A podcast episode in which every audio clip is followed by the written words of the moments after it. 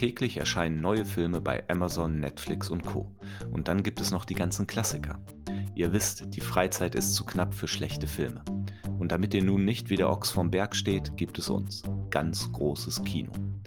Wir wissen auch nicht, welche Filme euer Leben verändern werden, aber wir reden drüber. Für diese Folge haben wir uns Filme angeschaut, in denen die Protagonisten im Großen und Ganzen als Antihelden charakterisiert werden können. Da stellt sich nun natürlich direkt die Frage, was ist ein Antiheld?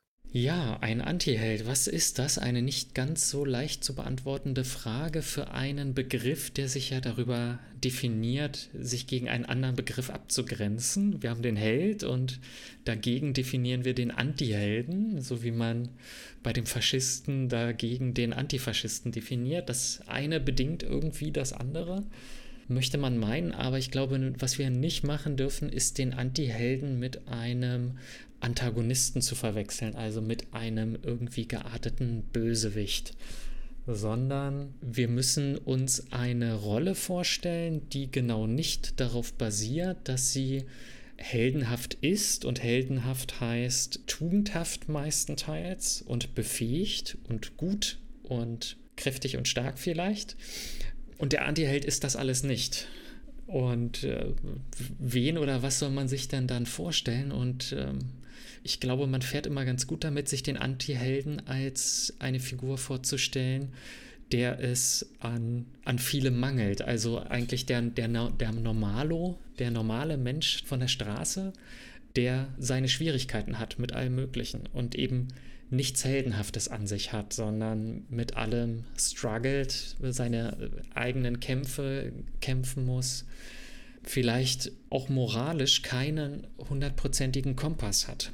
Auch da würden wir ja, glaube ich, sagen, wenn wir uns einen Held vorstellen, äh, der weiß genau, was gut und richtig ist und die echten Menschen da draußen, so wie du und ich, die, die wissen das eventuell nicht so genau und müssen sich das immer wieder fragen und äh, scheitern vielleicht auch bei der Definition, was gut und richtig ist. Ja, und äh, man muss sich vielleicht nicht nur den Helden an sich ansehen, sondern auch die Umgebung. Wo kommt denn der Held vor? Er kommt in einer Geschichte vor. Das heißt, wir haben hier eine Figur, die eine Geschichte durchlebt mit einem Anfang, einem Mittelteil, einem Ende.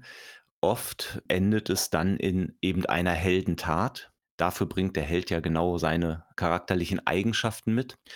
Und wenn man jetzt einen äh, Antihelden in so eine Geschichte äh, setzt, dann ändert sich eben nicht nur das Ende, sondern der gesamte Verlauf. Denn der, der Antiheld hat damit zu kämpfen, in dieser Welt eben seinen Platz zu finden. Er kämpft nicht gegen das Böse, sondern er kämpft, ich würde sagen, häufiger gegen die Welt als Ganzes oder gegen seine inneren Dämonen oder gegen seine Unfähigkeit. Unfähigkeit nicht im Sinne von Versagen, sondern im Sinne von, dass er sich vielleicht nicht überwinden kann, etwas zu tun. Fallen damit Antiheldenfilme in eine bestimmte Kategorie? Wir können ja mal schauen, was für Filme wir uns so angeguckt haben in der Vorbereitung auf diesen Podcast. Was war denn der erste Film, den du gesehen hast? Also der erste, den ich wirklich als Vorbereitung geguckt habe, war Taxi Driver, aber direkt davor habe ich den Film Männer, die auf Ziegen starren gesehen. Und äh, den würde ich fast mit in diese Kategorie hineinnehmen. Du musst mir einmal auf die Sprünge helfen. Ich habe den Film gesehen, ich weiß aber im Grunde gar nicht mehr, worum es geht. Ich habe den einmal nur gesehen. Ja.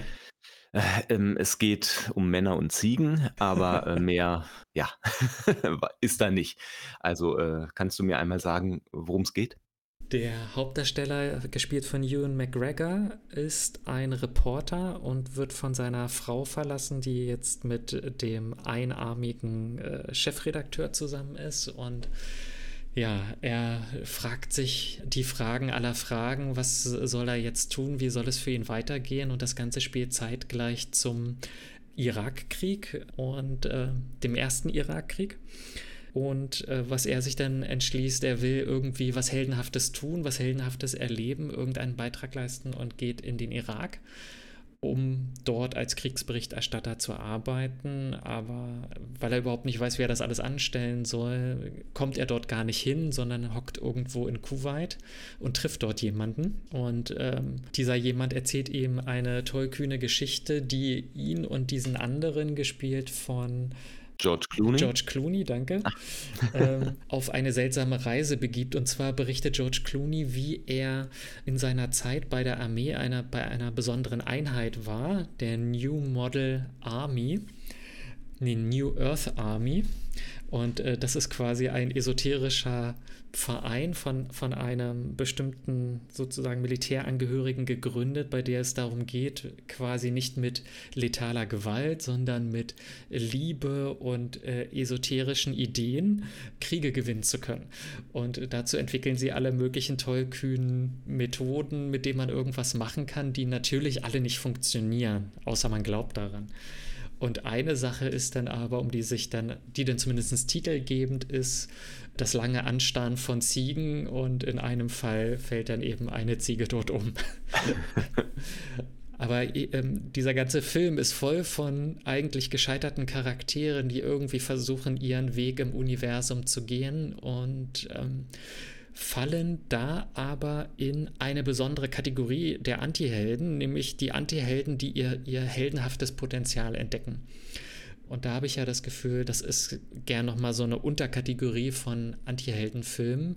Ich glaube, besonders dann, wenn man dem Publikum, ich glaube, nicht jeden beliebigen Antihelden kann man einem Publikum verkaufen. Manchmal braucht das Publikum sozusagen gute Wendungen, um den Antihelden in, in, seiner, in seiner Absurdität annehmen zu können. Ich habe mich nämlich auch gefragt, reicht es für Charaktere, für, für die Protagonisten schon, ähm, dass sie eine schlechte Eigenschaft haben, wie Alkoholismus, um als Antiheld, Antiheld äh, betitelt zu werden? Also ich hatte, nachdem wir uns auf, diesen, äh, auf dieses Thema geeinigt hatten, war der erste Film, der mir in den Kopf kam, ich weiß nicht mehr genau wieso, Konstantin, der Keanu Reeves-Film, äh, diese Comic-Verfilmung, in der es um eben diesen Konstantin geht, der Dämonen, ja, Dämonen sind es, glaube ich, äh, jagt. Er ist, glaube ich, eigentlich Priester. Oder ist er ein Priester? Nee, ich glaube nicht. Nee. Hätte ihn vielleicht doch sehen sollen. Aber im Grunde hat man da ja eine relativ klare Geschichte von Gut und Böse. Die die hat so ein paar interessante Schattierungen, aber es geht im Grunde darum, dass Dämonen aus der Hölle die Welt übernehmen wollen. Bitte steinigt mich nicht, falls das nicht ganz so ist, aber im Grunde geht es darum und Konstantin ist auf der guten Seite. Der bekämpft diese Dämonen. Ähm, da gibt's diese eine Szene, wo er einen einen Exorzismus durchführt zum Beispiel. Also, es er kämpft eigentlich für das Gute aber er ist Kettenraucher, hat Krebs und, äh, trinkt auch, glaube ich, ziemlich viel. Oder nee, das ist, glaube ich, sein Partner oder oder 'n anderer Priester, der Mhm, genau. der sich dann irgendwann zu Tode trinkt.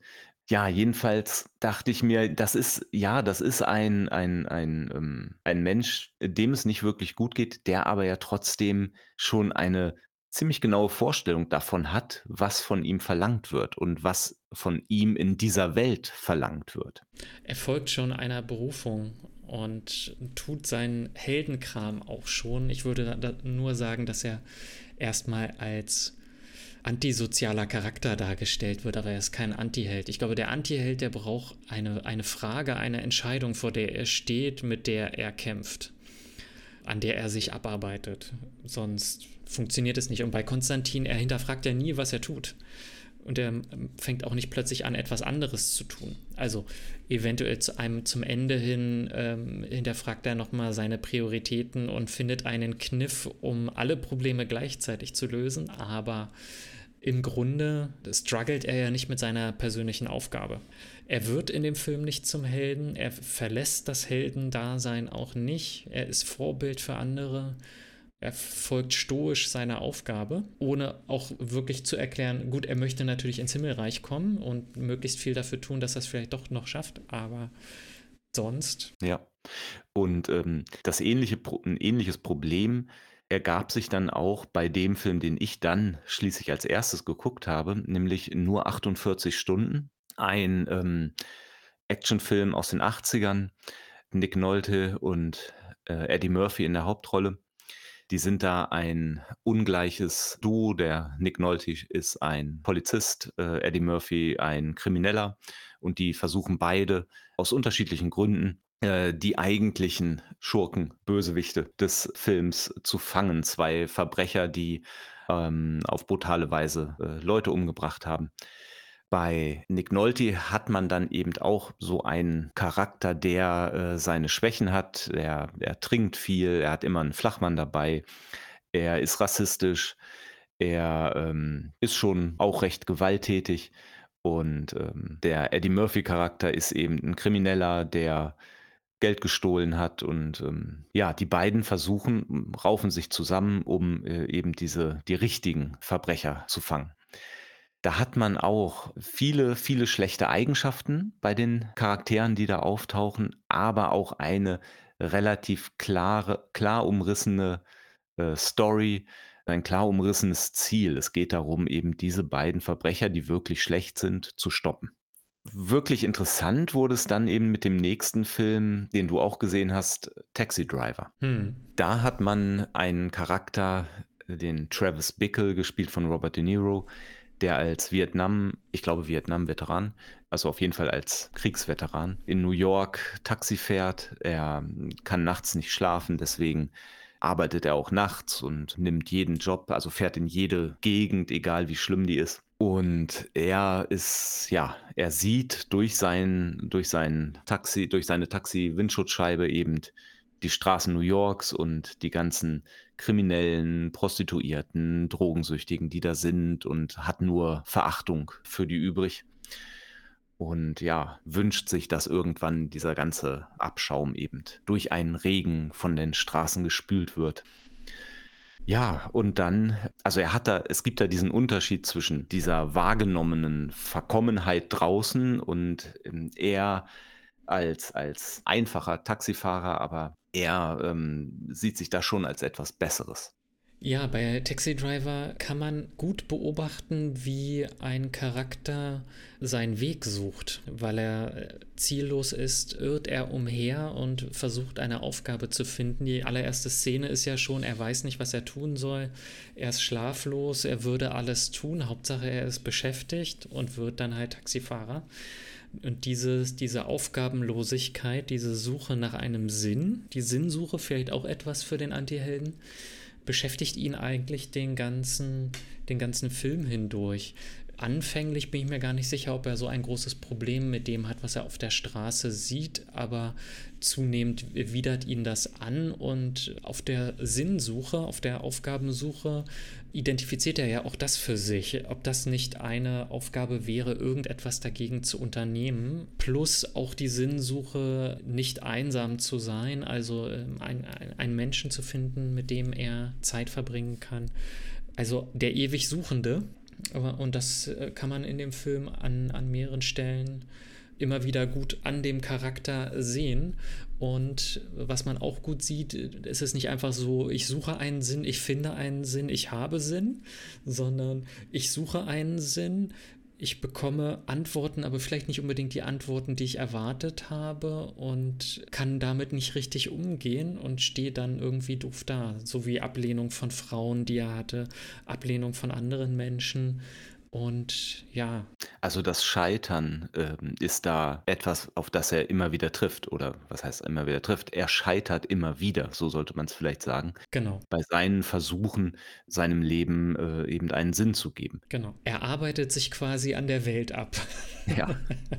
Ja, und das äh, Ganze gipfelt dann darin in einem Blutbad. Vielleicht können wir auch kurz über das Ende mal reden, denn wir hatten ja gesagt, zu so einer Heldengeschichte gehört auch immer eine Heldentat, die das Ganze dann eben zu einem guten Ende führt. Die Heldentat in Anführungszeichen, die Travis Bickle da durchführt, ist ja die Rettung von Iris, der Prostituierten, der der, äh, zwölfjährigen Prostituierten, die er da aus diesem äh, aus ihrem Schicksal befreien möchte.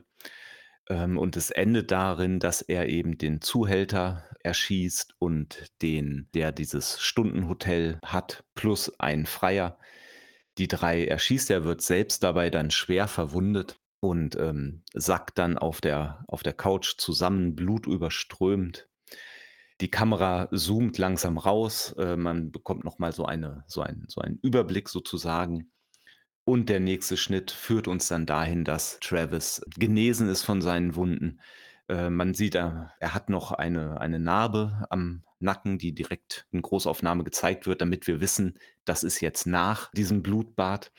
Er redet mit seinen Taxikollegen. Ähm, man wir bekommen mit, dass die Iris gerettet wurde und wieder zu ihren Eltern zurückgebracht wurde. Ähm, die Eltern schreiben ihm einen Brief, wie dankbar sie sind, dass er ihre Tochter befreit hat. Und, äh, in der Zeitung da sind Zeitungsausschnitte an der Wand, äh, in der Zeitung steht, dass er eben ein Held ist.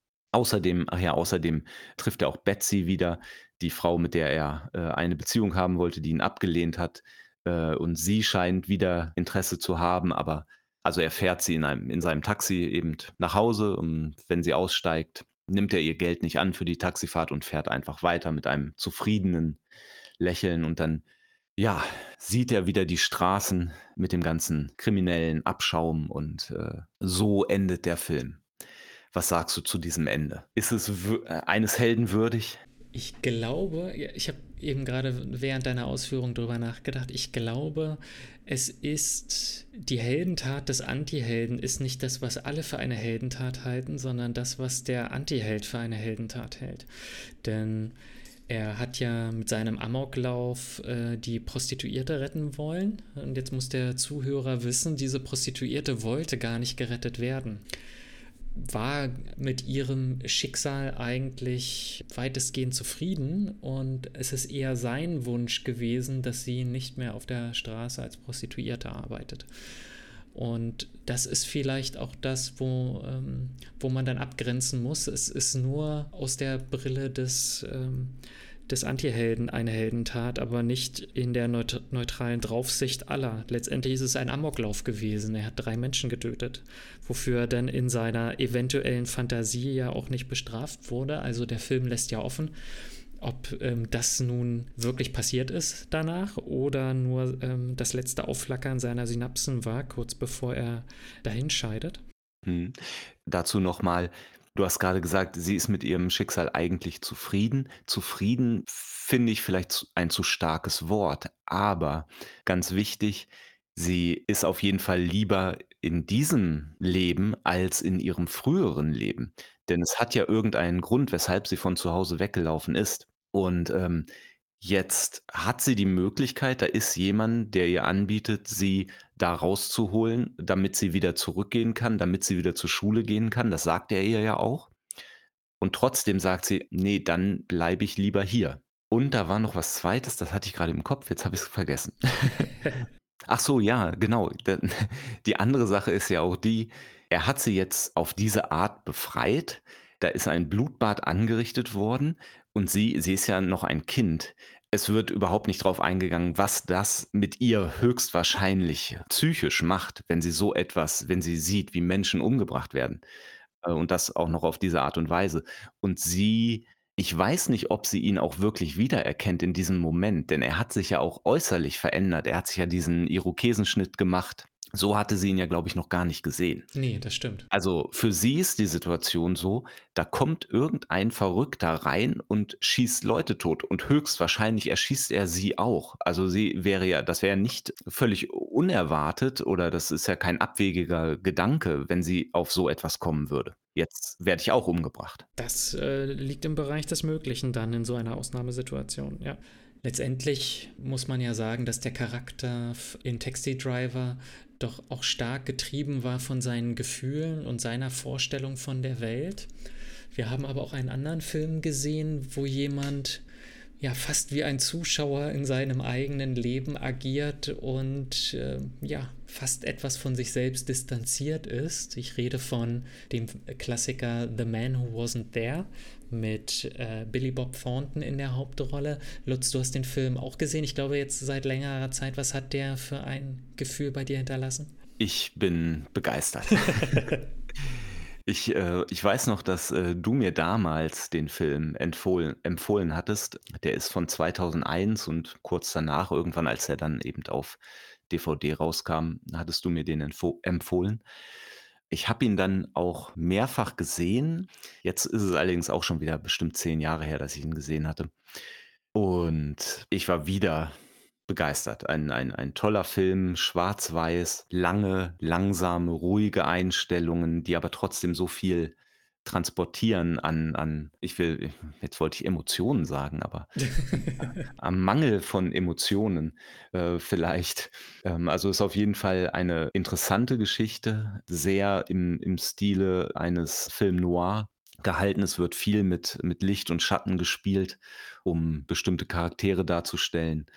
Äh, es geht im Grunde um einen Friseur, Ed Crane, gespielt von Billy Bob Thornton, der weder glücklich noch unglücklich verheiratet ist, ähm, und, äh, dann einen Handlungsreisenden kennenlernt, der ihm eine tolle neue Idee verkaufen will oder oder zumindest davon erzählt, nämlich Trockenreinigung.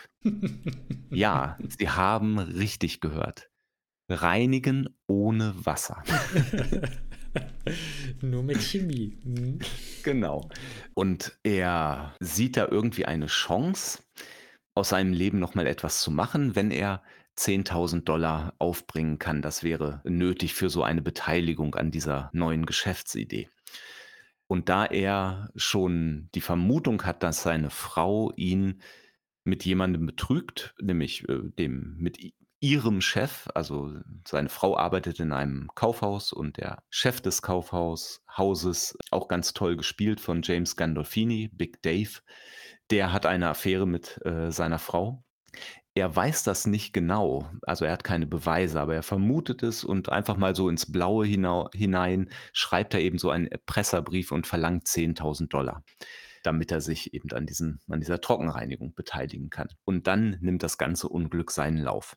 Ja, äh, was kann man noch dazu sagen? Ähm, welche Antihelden-Eigenschaften hat der Ed Crane? Er ist sehr passiv, er ist mit seinem Leben nicht wirklich zufrieden, hat aber keine bis zu diesem Zeitpunkt keine keine wirkliche Motivation, irgendetwas zu ändern. Seine Frau hält ihn wahrscheinlich, äh, für einen Trottel, aber wie er selbst sagt, da hat sie nicht ganz unrecht. Ähm Ja, und, äh, der der Versuch dieses des Ausbruches aus diesem aus diesem Dasein, der, äh, führt halt zu der Katastrophe. Das zum einen kommt der Big Dave dahinter, dass Ed ihn versucht hat zu erpressen oder ihn erpresst. Und dann kommt es zu einem Kampf, in der Ed Big Dave umbringt. Dann wird seine Frau dafür verdächtigt und angeklagt. Äh, seine Frau erhängt sich dann im Gefängnis.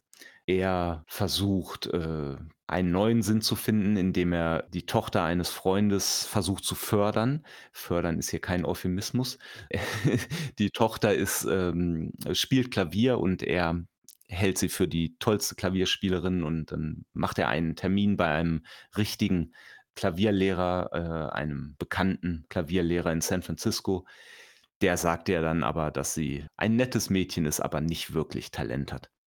Daraufhin, ähm Daraufhin findet man die Leiche dieses, ähm, Trockenreinigungstypen und für diesen Mord, den eigentlich Big, äh, Dave begangen begangen hat, wird nun Billy Bob Thornton angeklagt, verurteilt und letztendlich auf den elektrischen Stuhl gesetzt, sodass er zwar für ein Verbrechen verurteilt wurde, das er nicht begangen hat, aber unschuldig war er deswegen trotzdem nicht. Und man muss sagen, ketzerisch müsste man jetzt sagen, der Antiheld, der passive Antiheld und ich würde hier sagen sogar der Prototyp eines passiven Antihelden, der nur wirklich lenkend in sein eigenes Leben eingreift, wenn es nicht anders geht, der wollte einmal ausbrechen aus seinen Verhältnissen und es führte zur Megakatastrophe. Es ist eigentlich, Plädoyer, ist eigentlich ein Plädoyer dafür, wenn, wenn du ein Antiheld bist, steck den Kopf nicht raus. Ja, er er wird für einen Mord verurteilt, den er nicht begangen hat. Also, sagen wir mal so, er kann nicht mal ein Verbrechen richtig begehen, sodass er auch für das Verbrechen, das er begangen hat, bestraft wird. Ja, genau. Mhm. Ja. Ja, also dieser Film kann wirklich uneingeschränkt empfohlen werden, würde ich fast sagen. Es gibt sicherlich auch, äh, genügend Menschen, die äh, die damit nichts anfangen können, aber wenn man die Zeit und die Ruhe hat, äh, sich darauf einzulassen auf den Film, ist er wirklich toll. Ich habe kurz vorher hier auch noch gelesen, dass der Film, ich glaube, 20.000.000 gekostet hat und insgesamt weltweit inklusive USA 18.000.000 nur eingespielt hat. Oh. Es war es war der äh, größte Flop der Coen-Brüder, denen wir so tolle Filme wie The Big Lebowski, äh, zum Beispiel zu verdanken haben. Und also wirklich unterbewertet, kann man nur sagen. Ja, aber jetzt muss man auch sagen, dass natürlich Programmkino auch nichts äh, ist, was ähm, sozusagen Kassenschlager produziert, ne? nicht per se. Das Programmkino, der Antiheld des Cinema. Genau. Also, das sind halt Filme, die, das sind keine Blockbuster. Ne? Also, was gibt es denn wirklich schon für, das sind doch, wenn, sind das doch Überraschungserfolge. Es gibt doch keine Anti-Helden-Blockbuster. Würde ich zumindest nicht sagen. Vielleicht einen, wenn ich an einen Superhelden äh, denke, dann fällt mir eigentlich nur Hancock ein, der vielleicht in diese Richtung, in diese Kategorie noch passen könnte. Ja, aber ist Hancock ist das nicht so ein verkappter Superheldenfilm, wo einfach der der Superheld eben diese paar schlechten Eigenschaften hat? Vielleicht. Also, deswegen sage ich ja, also, ne, du kommst, glaube ich, gar nicht umhin, aus einem Anti-Helden einen Heldenfilm zu machen, um ihn an Wenn man richtig Erfolg haben wenn will. man an der Kinokasse Erfolg haben will, ja. Genau. Oder eine, oder eine gute Komödie zu sein. Ich meine, es gibt ja auch Mhm. Anti-Helden. Anti-Helden funktionieren ja als Komödie sehr gut. Weil dann müssen sie nur lustig sein in ihrer Andersartigkeit und ähm, aber nicht, Mhm. aber nicht als ernstzunehmendes Kino quasi. Und damit äh, sind vielleicht, damit sind vielleicht die Genres tatsächlich doch eingeschränkt, was man mit Anti-Helden machen kann. Sie bedingen ein bestimmtes Genre. Bedingen und bedienen. Ja, Antiheldenfilme, die ihre Antihelden auch wirklich leiden lassen wollen, sind schon was Spezielles. Wir haben euch jetzt ein paar davon vorgestellt. Schaut doch einfach mal, wenn ihr demnächst einen Film guckt, ob es sich bei dem Protagonisten oder auch einer Nebenfigur um einen Antihelden handeln könnte. Oder schaut euch ganz gezielt mal einen Antiheldenfilm an. Wenn ihr nicht wisst, wo ihr anfangen sollt, Taxi Driver ist ja wirklich ein Klassiker, den können wir beide empfehlen und ja, von da aus könnt ihr euch dann weiter vorarbeiten. Wir hoffen, euch hat die Folge gefallen, unterhalten, ihr habt ein bisschen was Neues gelernt und es hat euch etwas Stoff zum Nachdenken gebracht. Dann sehen wir uns nächste Woche.